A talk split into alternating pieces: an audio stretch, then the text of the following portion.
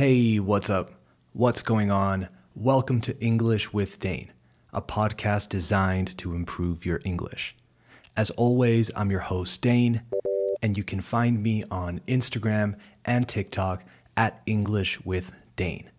If you want transcripts for all future episodes of the podcast, go to englishwithdane.com slash transcripts and sign up, apúntate, to the listener list. You'll receive transcripts as soon as each episode comes out. Also, if you want past transcripts, you can now get the transcript library with over 100 transcripts of the show so you can improve even faster. That's englishwithdane.com com slash transcripts. Today's episode is a special one because I am talking to my friend Sam, and we had a really interesting conversation about a bunch of different English learning related things. And we met recently, we hit it off, and I thought you guys would benefit a lot from talking to him. So, without further ado, here's the conversation with Sam.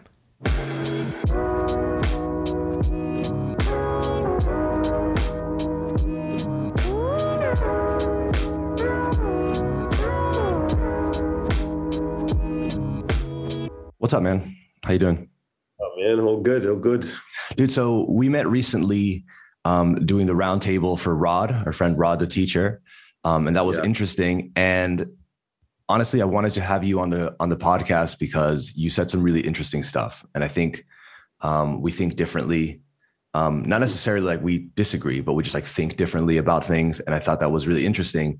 So, yeah, just thanks for doing this, dude. Thanks for doing this. Yeah, of course. I appreciate also, your invitation. And also, we we spoke a little bit um, setting up this meeting, and we have a few things in common as well. Right. I mentioned I had a basketball game to go to, and yeah. you were like, "Oh man, I play basketball. I saw you playing guitar. I play guitar as well.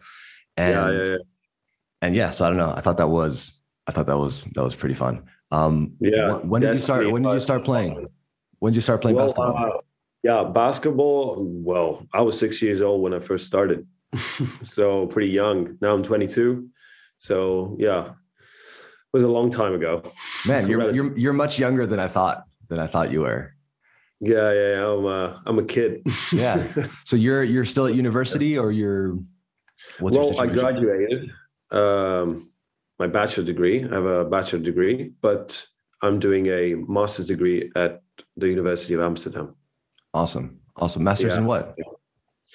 Language, literature, and education. English track, of course. Nice. That's awesome. yeah, that's what I'm doing. A love for the language. You know, you can gotta keep pushing. That's awesome, dude. So you're Italian for for those listeners who who don't know. Um, this is my this is my friend Sam. He's Italian. He's an English teacher. He's really good at explaining stuff. I, I follow him on TikTok on Instagram. It's worth it. Um, what did you? What first of all, why do you why do you speak English so well? And when did you start like actually thinking to yourself, okay, I'm going to teach. This is something that I want to do. And and what kind of got you into that? Well, that's a, actually an interesting story that I like to tell people. Um, basically, uh, I have a share property, a multi property. I don't know how you call it in English. Mm-hmm. I think it's like a timeshare. Time yeah, yeah, a timeshare exactly. A timeshare in Malta, which is originally an English colony, right? Mm-hmm. British colony. So everybody speaks English there. And I was going to go there every year, every year for two weeks, right? So I was struggling with understanding other people and that got me a little bit upset. But at some point when I was about 14 years old, I met this British girl from London, which is much older than me. Uh, I mean, considering I'm 22, she's like 40 something. Oh, word. So okay. there's a bit of an age gap, right? And we sat at the bingo table, and I was struggling with understanding the numbers because, of course, you know, uh, at school you learn English, yeah, but but when it comes to British pronunciations or any kind of pronunciations that is more native oriented, then uh, it's pretty hard to even understand the numbers, especially, you know, 30 and 40, if they're not pronounced correctly, you know, yeah. there's a bit of a gap there.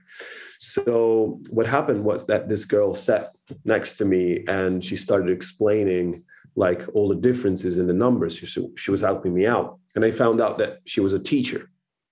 And so I would bother her, although she was on holiday. I was still a kid, you know, 13, 14 years old, very passionate about the language, very kind of into understanding everything. And and I was like, can we do like 30 minutes a day when we sit at this very table when we first met? And you would give me some tips and stuff like that for learning the language. And she was like, yeah, of course. And, and yeah, we started this sort of correspondence. And the funny thing is that we kind of established this sort of relationship to, and we became friends. Now we're best friends. She so lives funny, in, dude. yeah, it's crazy. She lives in Switzerland, uh, in Zurich, and she's an English teacher. I think she's now the, like um, sort of director of the school or something Mhm. like this. And um, yeah, and although we are apart and we haven't seen each other for like five years, then we're still best friends and we talk every day regularly, sometimes over the phone, sometimes video call and stuff like that. And she helped me go through a lot of certifications of English. So she guided me. She's a very pedantic person, right? so well, yeah, very, very pedantic and very um, old school kind of education. Mhm. And so, uh, of course, when I was like, um, I don't know, cutting up words or, for instance, shortenings, abbreviations, she didn't like that. Or, or when I was Hmm. like more American oriented, uh, she was kind of putting me into the track of British English because I had several influences that were from America. Because Mhm. from playing basketball, right? A lot of American people, I I played with a lot of American dudes, and from all over America. I had a, I played with a center from Portland, I think. Yeah, it was Portland. And then another guy that played at Clemson University, uh, but uh, moved. Yeah, she's a, he's originally from London, but then he moved to America. So he had this sort of mix, right? And then I, I've done so many like English schools, campuses, and stuff like that, and a lot of mixtures of accents and different pronunciations of any sort. And yeah, one of my best friends from America is a Californian guy, which I play, uh, who I played with. So a, a melange of accents, really. So Mhm. she kind of uh, trying to put me in the right track, although I had a lot of influences. So that's one thing I like to clarify to people that uh, deal with my character. Like, um, I didn't pick my accent, it was the natural result of my life. It was the natural result of my path, like what, what I went through. No accent is better than others. Mhm. It's just that I went through these sort of process, and that led me to have like a more, let's call it, even if I don't like the expression, authentic, more native-like accent. But it's not like I decided to do that. Yeah, you. I had this obsession about like mastering and a native-like fluency, so that I could kind of camouflage my accent and prank people that I wasn't Italian and stuff like that, because that's cool stuff to do, right? We all mm-hmm. like it but then when i started when i started learning english from a sort of um, like scholarly perspective and when i first got into english as a lingua franca and the concept of world englishes then my perspective changed. And i don't put a lot of importance uh, to to accent that i used to Yeah, man. Um, I totally agree. I, I I heard an interesting word that you said there. You said like, and I think you mentioned it um, in the roundtable. You said uh, character, but you say it. yeah Say, say, it, I- I say it again. Say it one more time. character Right. Like that. That's that's great, man. And yeah, I, I couldn't agree more with um with the accent thing. And for me, for me, it's been really strange because I have Yeah. obviously like a much more American accent. Um, I grew up. I'm from Peru originally, but when we were when I was five years old, we moved to the United States, and I was just put in a public school, and we lived there Hmm. for ten years, and my life was in English. So as a kid, you just pick up the accent, of course, all that stuff. And then when once I moved to Spain, I went to an international school um, where we all spoke English, but so, but it's like a Dutch guy speaking English, an Australian girl, a guy from Israel, a guy. So it just became this crazy mash of accents. And then I'll speak to someone from the UK, and they'll say, "Oh, what part of the states are you from?" And I go, "Oh, I'm yeah and then when I speak to an American person, they're like, "Whoa, what's happening here? Why is your English so good?" So, but they don't think I'm from the U.S. So it's like this this weird in between, and and that international English that you're talking about, that world English, Um, yeah. I think it's just it's just taking over, right? Because as as uh, as it expands more, as people have more access to education, more access to English learning tools, more more situations like yours, for example. Um, which, yeah. by the way, that sounds like that sounds like a movie. That's like an independent movie, right oh there. my like god, yeah. Young kid I'm meets telling you, older when I woman. tell the story, I'm like, oh my god, this is actually like weird. That's a weird stuff. It's like, like a pitch. That, it's like an independent movie pitch, you know, to a yeah, studio. Like, a, like faith. You had to go through this path, you know. And uh, yeah, I, it's curious that you mentioned that when you go to the states, like why your English is so good, but then maybe they sense that you're not a native. But mm-hmm. then when, when you go maybe to some other parts, they are like, "Oh, what part of the states are you from?" And that's what happened to me as well in Cardiff because I lived there for a year. Uh, I did my Erasmus year there, and uh, some people were like, of course, it was still at the beginning. Some people were like, "Ah, oh, but where is it that you're from? I cannot understand where you're from, right? They need, they need, they need to, they need to put you in that box to understand you. You know, they're like, wait, wait, wait, wait, hold on. I need to know yeah. where to fit you into my brain. You know? Yeah, exactly, exactly. But they were struggling to understand, although they maybe are like, uh, but yeah, probably you're not from the UK, because of course, you know, uh, at the beginning when I first got there, I I didn't have this sort of uh, cadency let's put it this way. But mm-hmm. but then it, it, just it just happened that i took it from there. And um, yeah. And and in fact what what testified it is that now that i'm doing my internship in a in an english school in verona northern italy um, so a green school verona is a very good school of english. And um, yeah one of the one of my colleagues she's from i think Southeast Midlands, which is like basically, I think, where the RP comes from, if I'm okay. not mistaken, the standard pronunciation. And and she was like, uh, "Whoa, your accent is pretty much like mine," you know. and I was like, "Oh, thank you very much."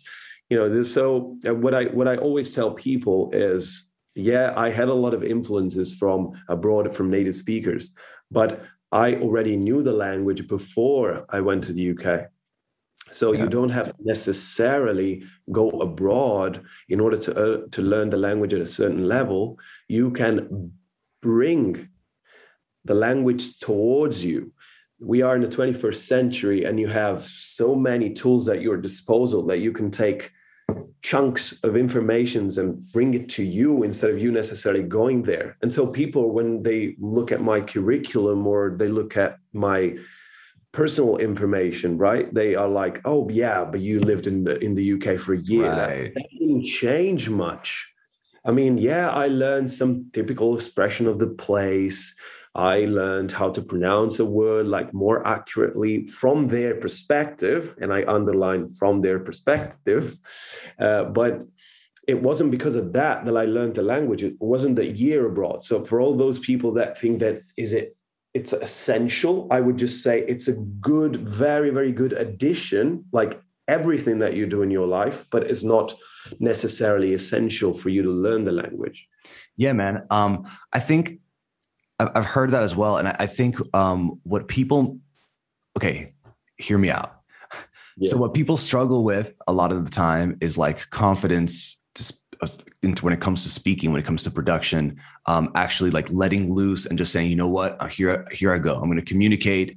It's going to happen. Yeah. Some people just don't care about making mistakes. Some people dive into it and they do that. I think when people talk about, oh, it's because you lived here for two years or you went here, it's they're kind of also talking about, oh, you you forced yourself to be in this environment in which you mm-hmm. couldn't not speak. So you just like did like that immersion type like you were just throw you threw yourself in. You had like the foresight to say hey i'm going to go here because it's going to be good in general.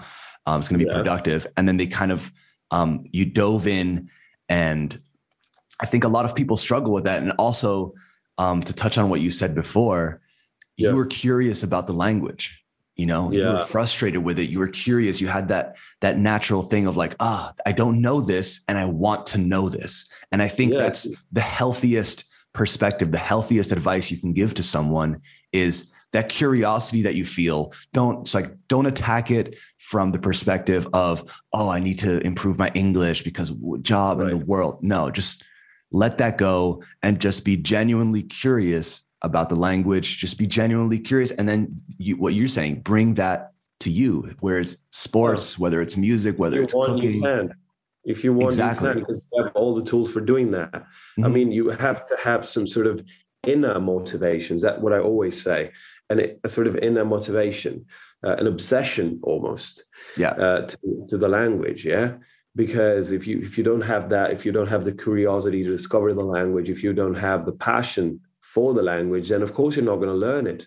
You got to visualize the objective in your mind the goal that you want to reach. And then when you're about to give up it almost sounds like a motivational speech but it's not i'm saying you know you won that you have to prove that you won that a lot of people are like oh yeah i want to speak the language. I, I, wish I spoke the language so so well as you do, or so well, or at a certain level.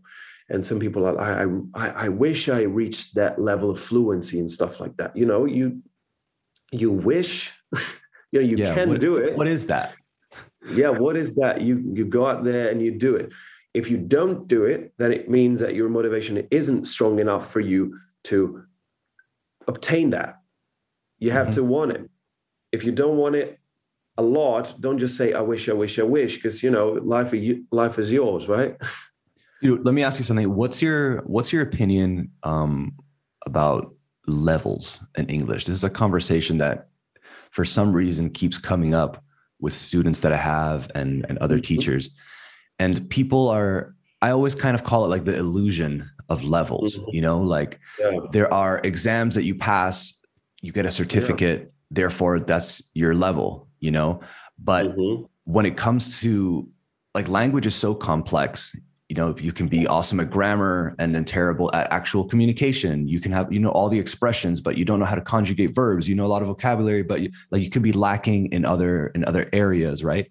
Um yeah. what's your what's your opinion of of like levels in general how they're divided if it's actually relevant to a certain extent um, you, you have like this sort of let's take the the most well-known framework as an example, like the Common European Framework. You know what I'm talking about is basically A2, A1, B2, B1, C2, C1, whatever mm-hmm. that is. You know, so that's nonsense.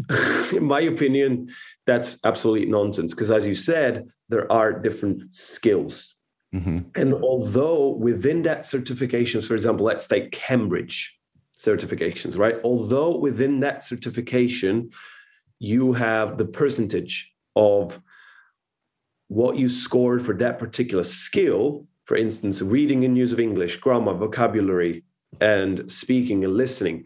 How can you break it down so in a, in so in such a simplistic way like it's not just four skills there is sub skills within that skills and maybe mm-hmm. you're good at listening but you're not at comprehending. You're good at the level of intelligibility. So you maybe understand each and every word that the listen that the, the speaker is saying but then it doesn't make sense to you because it lacks vocabulary. And what is that? A problem of listening or a problem of vocabulary? Is a problem of you know understanding or comprehension? Like how can you categorize it? So in my opinion you know the goal shouldn't be to reach reach a level, but rather to reach successful communication, because that's language is about. And th- that's why I like so that, that I like the methods that are more towards learning the language in order to speak, as mm-hmm. opposed to learn the language correctly. And then we could open another argument about this. Of course, it is important to learn the language correctly and everything, but what is it your priority?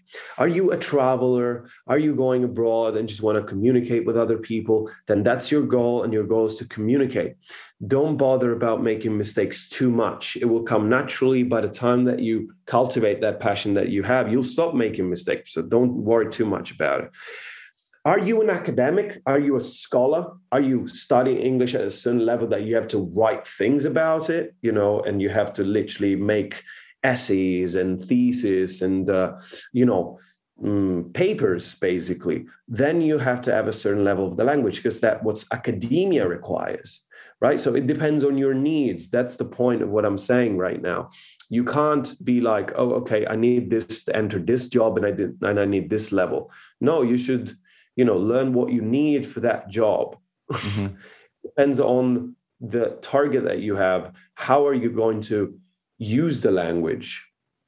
How are you going to use the language? Why you're going to use the language? And then once you set the goals then you understand how to what you want the language to be for you and then you start learning the language. But without a clear goal if your goal is to you know pass a, a certifications that we're going to go through that process because you need that but if your goal is something else like simply learning english there's no point for me to go to some cambridge or um, you know trinity school and take a certification just for the sake of having a certifications i don't need that right Absolutely. i can invest my money better like yeah. i'm not discrediting those kind of institutions i uh, highly esteem them but for a specific purpose yeah, not dude. for everything i mean know? my, my listeners are probably sick of this metaphor or analogy, but I always compare it to like to going to the gym, for example. One day you say, right. Hey, I want to I want to be in shape. You're like, okay, but that means a lot of different things. You know, like are you yeah. gonna go and just are you preparing for a marathon? Then you better do some running. Do you want to get much stronger? Go lift weights. Which type of yep. weight should I be lifting? Well, it depends. What are you doing? Are you an athlete? Are you a basketball player? Do you want explosive athleticism? Do you want to just get stronger, bigger muscles for vanity?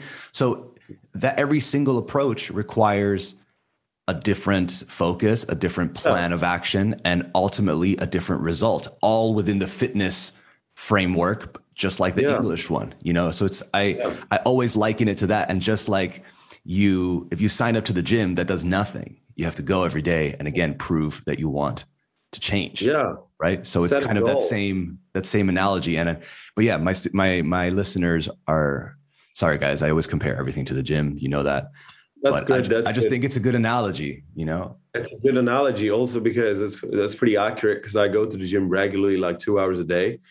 and when I'm uh, like traveling, for example, right now I'm in Milan for just you know pleasure and i would have this program of calisthenics for instance where that i that i carry with me uh, when i cannot go to the gym. So it's all about you know finding ways of doing what you want to do and then combining all these things together. You know of course you're going to have different interests but it depends on what you prioritize. So i go on holiday right but i bring my laptop. I'm on holiday right now but i have my jane austen's book for writing my thesis and i allocate those hours in for doing that. And then i allocate two hours for going to the gym. And then i allocate one hour for this lovely podcast. Because you know although i am traveling the world because that's just a passion that i have traveling around you know move around. I'm an aquarium uh aquarius or aquarium that's a zodiac sign i don't remember. Uh aquarius. yeah aquarius. And and you know i like I, i'm a bit inconstant right? so I, I, like to move around and stuff like that. But that doesn't stop me from my goals. So I bring the work with me and then I keep working, although I want some pleasure time. So it's all about, I think, organization, first of all. And you know, you have your deadlines, you have your things that you have to do. And the pleasure of doing something else should not get you far away from your goals. You should always have those in mind and then have that aside. But if you organize properly, you can do everything. That's yeah. what I. That's what I'm 100%. saying. I mean, I mean, I struggle with the organizational aspect quite a bit. I mean, I've I've improved over the years, you know, and I and I force myself um, to make lists, and I force myself to do these things that I know like don't come supernaturally to me. You know, um, I like creative things. I like art. I like exercise. I like sports. I like all these things organization isn't my strongest suit, but yeah, you force yourself to do it. And over time, it's not you forcing yourself. It's you actually just uh, doing it and it becomes a part of your day, a part of your team. So find it's uncomfortable. You know, a lot of things are uncomfortable, but once you get yeah. used to them, they don't just become not as uncomfortable, but they actually just become part of of who you are, right? Whatever you do in your routine yeah. just starts to seep yeah. in through the pores and everything and just becomes it just becomes who you are let me ask you something. Um, what was your exposure to English like in school? Because mm-hmm. I mean, he, at least here in Spain, you know, things are changing slowly, but there's always been this kind of um, archaic or old approach to English learning. You know, like here are the verbs. This is how you conjugate these verbs. Here are some sentences with the verbs. Memorize these verbs. How do you, how do you think or what do you what do you do let's say something that's different to that? How do you think we can amend that? And and what was your experience with with english at school? Well at school as you mentioned from elementary school up until high school uh, it was a little bit of a problem in the sense that maybe you know as you said that was this sort of teacher centered approach and this kind of uh, by heart learning approach that you have to memorize everything at once. And you know you have this ridiculous list of uh, irregular verbs and uh, plurals and uh, countable and uncountable nouns and all that stuff since the very beginning because i mean i'm talking about pretty basic stuff that falls under the i mean it's sad to talk about categories but we're talking about yeah elementary uh, or starters basically for those who start the language but you know it's not in, in my opinion, that's not the way to do it. Uh, unfortunately, and that connects with your previous question, um, that's one of the reasons why I started teaching English, which I didn't respond before, but I'm not now going to connect to. I haven't forgotten about that. So basically, um, you know, I, I see the struggle of a lot of teachers to make the English language be loved, right? and uh, you know they just do their job they get paid and blah blah blah. Now i don't want to go against the school the school in general because it depends I, I, think it's very individual thing okay? There are a lot of teachers that i loved. I literally loved uh, one teacher that i had in trapani uh, my professoressa bandiera. She was a very good teacher. She would do a lot of activities that would help you with breakdown songs and stuff like that. More of an interactive approach, more of a student centered approach. That was very good. But there were other teachers that didn't share that passion for the language with me.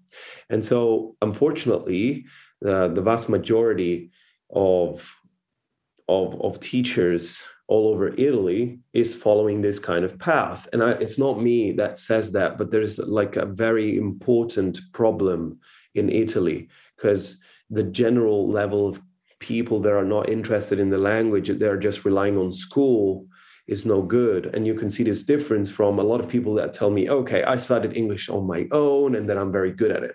And then those people who didn't actually put the extra effort in it as an extracurricular effort then they didn't really master the language so well. And you can compare that with other countries that are instead very good. Take, for example, the Netherlands. We're talking about the Dutch English in the Netherlands. So something that developed in these recent years. I study in the Netherlands, so I know, right, that mm. there is this uh, sort of kind of variety of English that is emerging through the Netherlands because they're so good at it so that they, they cannot be considered uh, uh, it cannot be considered a foreign language anymore and there's also a lot of Scandinavian countries that are very good and have a very solid reputation in learning English, you know. So there are those countries that from school only, through school only, they have um, the vast majority of the populations that speak English properly. And so, by this comparison, I assume, and not without any kind of uh, support or uh, theoretical background and stats, that the situation in Italy is kind of problematic. And so, what I'm trying to do with this social media stuff, both on Instagram and on TikTok, is I'm trying to make the language fun and help the level of English. And it's so satisfying when you go around, and that's why I also travel a lot, and you see people stopping you on the street and be like, Oh, are you the guy that teaches English on TikTok? Yeah, maybe I have a weird nickname, right? I have a very weird nickname. So people are just like, Are you the guy? But I don't care that they don't recognize my Bruskovich 08 name. I don't I don't care about that. I care about that they come to me and they're like, "Oh, you're so useful. You're you're so useful to me." And that's very good. So I don't mind about popularity and bullshit like that, you know. I sorry for the for the word, but basically I, I like free podcast here, bro. We say whatever you want. Yeah. but I like when people come to me and be like, you're, it's so useful for you to do these kind of videos and i'm very good. And, and i see they're excited both for seeing me and both for, because maybe they're learning the language. And i receive messages of people that are can i have your opinion on that? You know people rely on you. And that's very satisfying from a professional or from a humanitarian perspective, that's very good because that means that my mission of going all around and teach English, although slowly and gradually and with little tips, is actually improving the situation. And of course, by the time I grow and I, I, I, have new initiatives, I'm trying to make this sort of thing stronger and stronger to kind of increase the level of English in Italy uh, in general. I know he's ambitious, but that's what I'm trying to do, of course, with a lot of people that are trying to do the same. And that kind of seemed to work. So I'm taking the wave literally of that. Mm-hmm. And to go with that, I, am trying to, to do my part, albeit small, to, to do this. So, yeah, there is something that needs to be improved in the educational system in Italy. I don't know what that is, but it, there needs to be something. And of course, that's uh, individual. Okay. I'm not talking about all schools. Um, I'm not talking about all institutions, and I'm not talking about all teachers. It's highly subjective as well, and it's highly individual. But there is a gap in in, in Italy. There is a a gap that needs to be filled, and that's a matter of fact, and you cannot yeah. deny it. Right? Do you think? Do you think it's changing? Um, I mean, I'm, I'm sure it is. Again, obviously, no, it's just like a, a feeling and things that I've observed. But um, I I feel like Italy and Spain are similar in this way. Do you think it's just changing also generationally, right? Like people in their 50s and 60s are less likely to know to know have good English. Kids growing up now with all like the tools, being so connected, all that stuff, all the cliches, and like we're all so connected now, so exposed yeah. to the language. Like, and we to the point where at least here in Spain, like younger generations adopt words um, that are just in English because of like the TikTok, social stuff, Instagram, yeah. just whole world. Like a, a great example. Yeah, a great example. One is right. The word cringe in English, Spanish kids would be like, ah, que cringe. And you're like, whoa, you're like a a 15 year old who knows the word cringe, which is quite specific. but ah, because Italian of the situation, well. same, you just. Same use. Yeah. It's yeah. like, ah, no, go, eso es, un, eso es un red flag. And you're like, what? Okay. Like, that's like yeah. that's a deep that's a deep expression, but again, popularized by by social media. Um, so I guess my question is, do you notice that generational gap? And also like a little adjacent question. Um, yeah. Are movies, when you go to the, the movies in Italy, are they subtitled or are they dubbed to Italian? So like both of those okay. I want to know. Neither or for the second question. I mean, there is nothing. There's just a film translated in Italian. Right. There's no subtitles, no dubs, nothing. There's mm. just a film in Italian.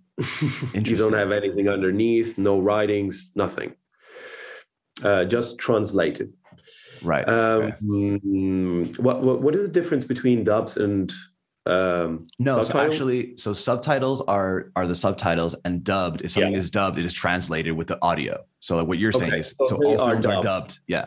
So yeah, you guys okay. have movies that are just straight in Italian. That's what I was trying to say. Okay, yeah, because so I, I no subtitles. Okay, yeah, no subtitles whatsoever. They're just dubbed and uh, yeah, translated into Italian. Basically, all the films are translated, and we are actually quite famous for our translator and our interpreters that do this kind of job. Uh, they're very good. They're very synchronized, and uh, yeah, we have a good reputation reputation for that. Uh, what about the first question? Um, come again, please. The, gen- the generational, the generational yeah. gap. Is that something okay. you notice there in Italy as well? Yeah, uh, definitely. And I can have a very um, familiar example, in a very sense of the word, my brother. Okay, I've, I've got a younger brother. Uh, we are eight years apart, so you can imagine there is a big of a difference, uh, a bit of a difference there. But he knows English he's a very good at English, at understanding and understanding and at speaking it, and consequently, he's very good at school. So now that's the irony. He's good outside because he plays a lot of video games. He talks with, uh, he talks to other people uh, in English, and he watches a lot of contents on YouTube in English. And then he brings that knowledge into school, and he's very good at it.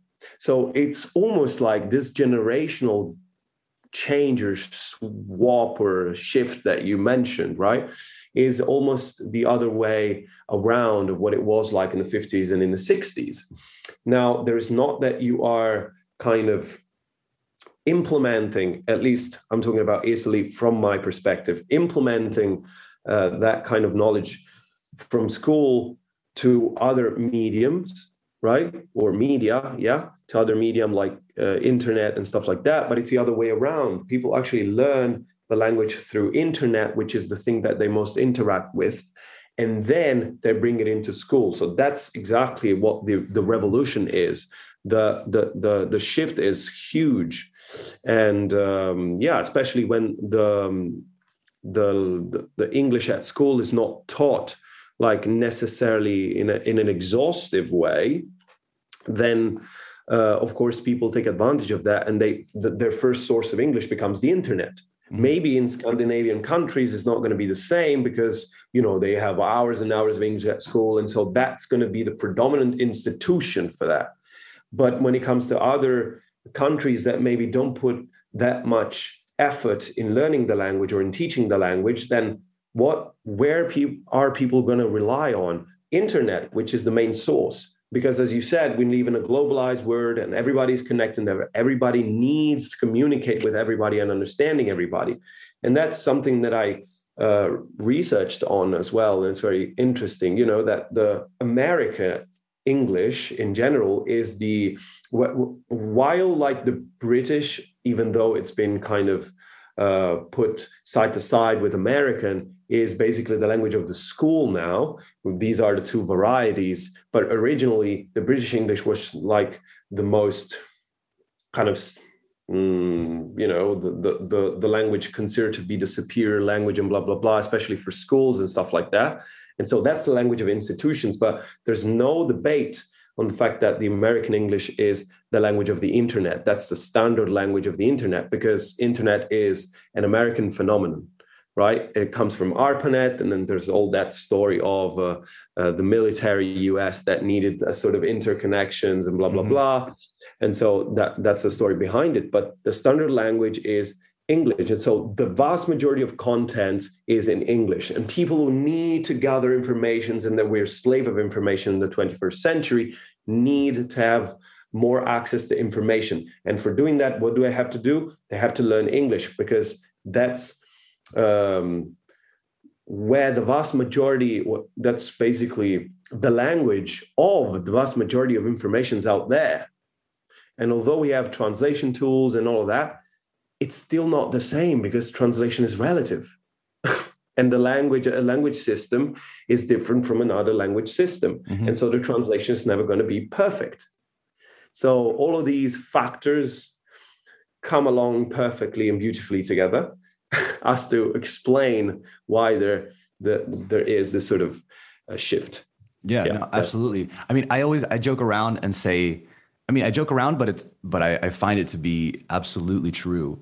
Um, I think yeah. I mentioned it in the in the roundtable we did, but if parents knew that one of the best things they could do for their kids is not to get a tutor to come and sit down and do the verbs with them, but hire someone to play video games with your kids for two hours in English, or go outside and play basketball for a cup for like an hour, and just be using this actual language, like using it for what it is, as opposed to like staring yeah. at a picture of it. You know, so like just hire someone to play video games with your kids for an hour. Go play whatever Call of Duty, Fortnite, whatever you want to play.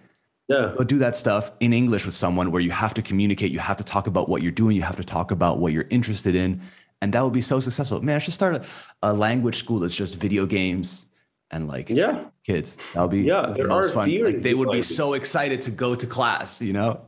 Yeah, there are theories behind it. Theories like teaching methods behind it. Absolutely. About like uh, communication through games and stuff like that. There are legit theories behind it, and and that's fascinating because it's all about recasting, and it's all about asking, oh, please, can you say that again? It's all about mutual mm-hmm. communications and mutual understanding. Um, yeah, and, and, recasting. So when you're talking to somebody, you need to communicate and information. So you got to put the effort in to understand the other person. And that's going to be like, oh, what'd you say? Come again. And then mm-hmm. paraphrasing matches the recasting. And then you yes. have to kind of uh, try and learn new ways to communicate that thought that you have in mind. I love asking, sorry, I love asking students, what do you mean? Yeah. And just that question. Just that question say, is powerful. Yeah. It's like blah blah blah blah. Oh, what do you mean? like I know what you mean, but what do you mean? And then they have to. Yeah. It's like when I'll ask the kid to explain. I'm like, hey, explain how to play this. Well, we'll play a board game, right? This was back in the day. I don't I don't really teach like this anymore in class in like physical classes. But I would have mm-hmm. a game of Monopoly. We'll finish on this. I know I'm taking a bunch of your time already. Oh, it's fine, it's um, fine. I'm fun. Yeah, no so, worries. I'll, I'll I'll say to one of the kids, "All right, this is Monopoly. Have you played before?" They're like, "Yeah, of course, I know Monopoly." I'm like, "All right, can you explain it to the class?" And they go, "Sure." Um, and they just bail. They give up on the explanation, and, and then they start going, "Okay, so imagine you're here, and then you land here, for example." I'm like, I'm like, no, no, no, no. Don't give me a million different scenarios. Explain the game. So they have to say, Monopoly is a game in which the goal is to buy properties and make the other players go bankrupt via this method like you know like an actual explanation, explanation. Yeah. as opposed to just yeah. oh this example so it's about not just using the shortcuts but forcing like the brain to make new connections and to take new paths you know especially when you're talking about children or young people in general who's like the neuroplasticity is crazy right like yeah. kids will learn through context, not because I gave them a list of verbs. I always say adults exactly. adults want rules and children just need context.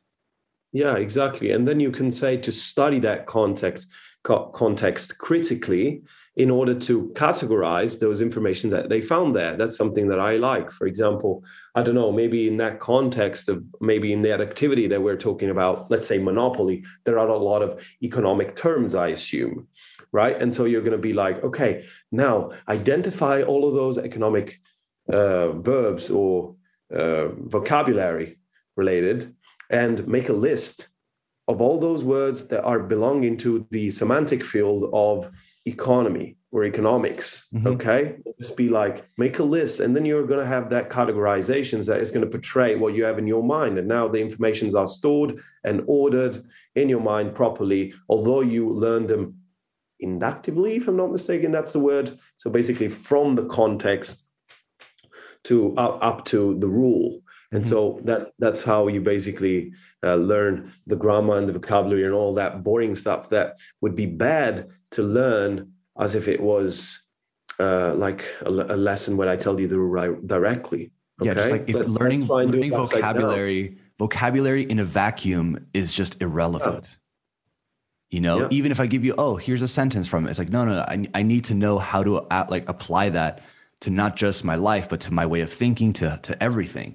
You know, so yeah. I, I I used to love um, teaching kids because it wouldn't be a, a, grammar class. It would just be, hey, let's hang out for two hours, create an environment in which no one's speaking Spanish, in which we're just curious, we're talking about things. Like I've taught kids about the Industrial Revolution what like what are we talking and just because one kid didn't know what it was and the other kids couldn't explain it so i'm like okay let's stop the class for a moment quick 15 minutes 20 minutes about Uh, the as much as what i remember from the industrial revolution from studying it or like hey like can you explain taxes taxes came up one time like can you explain that no let's just stop yeah. for a second and explain it and then yeah i like to think if you can't explain something to children you don't really know it as well as you think you know it yeah, exactly. Because they think to know it, but then they don't know how to express it.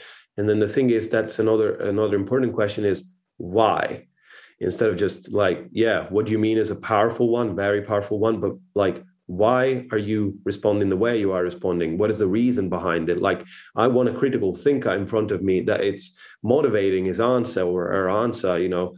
You you got to give me some context there as you said. Mm-hmm. so yeah we totally agree on that. We we weren't so different after all. Yeah. That's true man. All right yeah. well dude thanks for doing this. I appreciate it. Um you, i hope listeners you you i'm sure you got a lot out of that um before you go tell everyone where they can find you, Instagram, TikTok, what your name is, all that stuff. Yeah, I, I'm, I'm planning on to changing it, but for now, guys, uh, my yeah, you can find me on TikTok, Instagram, the uh, what do you call it? Like the the the kind of name tag or yeah, something. At, yeah. Yeah, my at is Bruscabic08. I understand it's a bit weird. Is a B R U S C A B I C 08. So that's the nickname. It's the same for both social medias. And uh, yeah, that's uh, that's all, guys. I, I hope you liked it. I hope you you like listening to it. I uh, hope I share something positive with you because that was the main goal. Absolutely, guys. Yeah, I'll put all his information and links in the description of the podcast, so check it out there. Um, highly recommend it. And all right, thanks, man. See you soon. Thank you, thank you, and thanks for the opportunity. I appreciated it so much. Right, no worries, dude. Later.